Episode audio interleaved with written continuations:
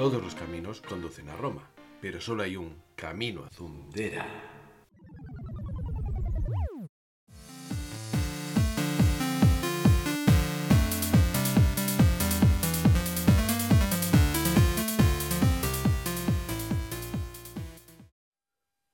Os voy a confesar un pequeño secreto.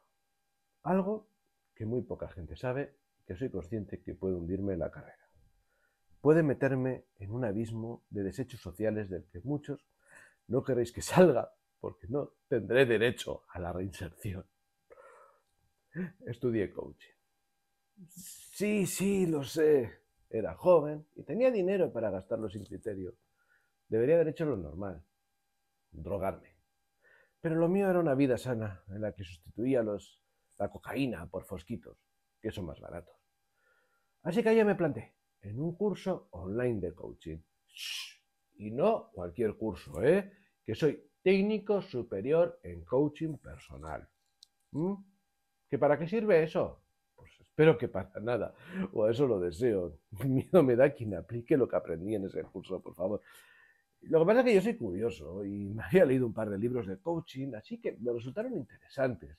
Más que nada porque los habían escrito quienes se inventaron esta disciplina y eran entrenadores no gente que se vanagloriaba de tener un CEO delante de su nombre o haber estudiado AVE. No sé, a mí, cuando veo tantas siglas delante de un nombre, solo me viene una a la cabeza. SOS. Como pedagogo que trabajaba en ese momento con personas con dificultades, dije, oye, quizás esto me pueda ayudar. Manías mías de querer ampliar conocimientos e integrar en mi profesión. Ay, iluso de mí. Integrar, mezclar. Esos verbos son para recetas. En educación solo existe uno, aplicar. No lo eh, vais a ver, pero cuando he escrito el guion esta palabra la he puesto con mayúsculas. Y lo voy a pronunciar así fuerte, aplicar, como si tuviera eh, comillas. Por favor, decidme que el matiz se nota, ¿vale? Pues eso, para ciertos especímenes, y por desgracia no en laboratorio, la ciencia educativa se basa en aplicar conocimientos, o lo que sea que diga el libro la editorial. Oye, que quizás habría que adaptar porque este grupo no, aplicar.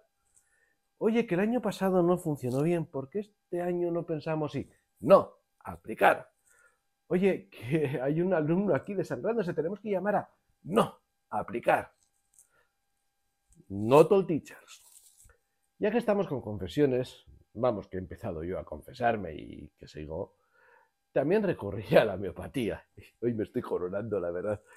No, os preocupéis, aquello no me hizo nada. De nada.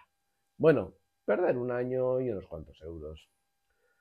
Para quienes no me, no me conozcan, esta voz que tengo eh, se debe a que tengo eh, crónica. Vamos, que lo habitual es que yo vivo rodeado de pañuelos como un adicto al porno, lo cual siempre me ha venido bien como excusa. Una persona, supongo que con mejores intenciones que criterio, me recomendó ir a una homeópata. Rompí mi escepticismo, mm, ayudado porque tenía 20 años, era ingenuo, y le hice caso.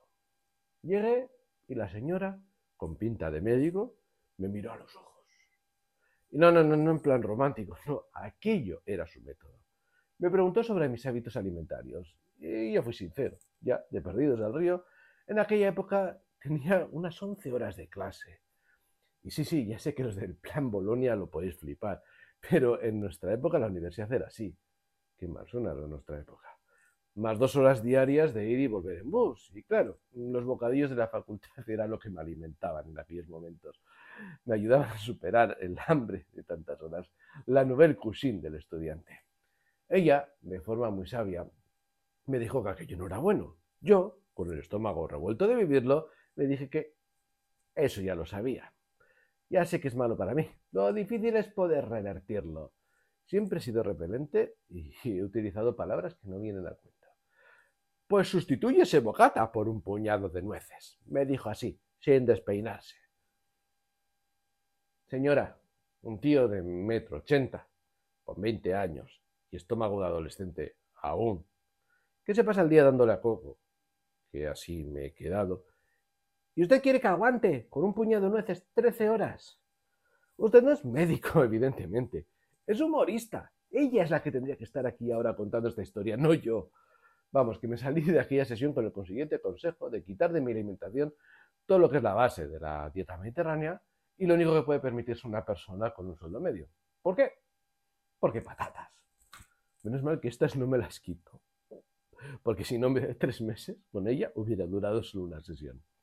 Lo único que acertó fue en la leche y así, por casualidad, abocándome a la leche de soja en una época en la que las marcas no se preocupaban por hacer una bebida de calidad. El queso no se toca. Eso sí que no. Prefiero sonarme la nariz dos o mil veces al día antes que quitarme el queso.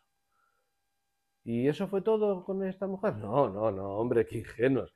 Me llevé un par de botes que no servían para nada, aunque sabían a rayos, unas cuantas sustancias inocuas de esas que eran asquerosas y un par de bolitas para ponerte bajo la lengua. La verdad que nada que me hiciera daño, ya os dije.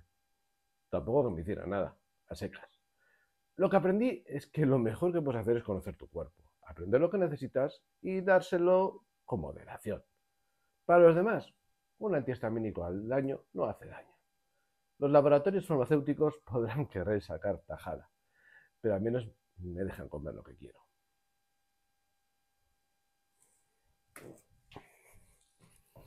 Sleep Bye.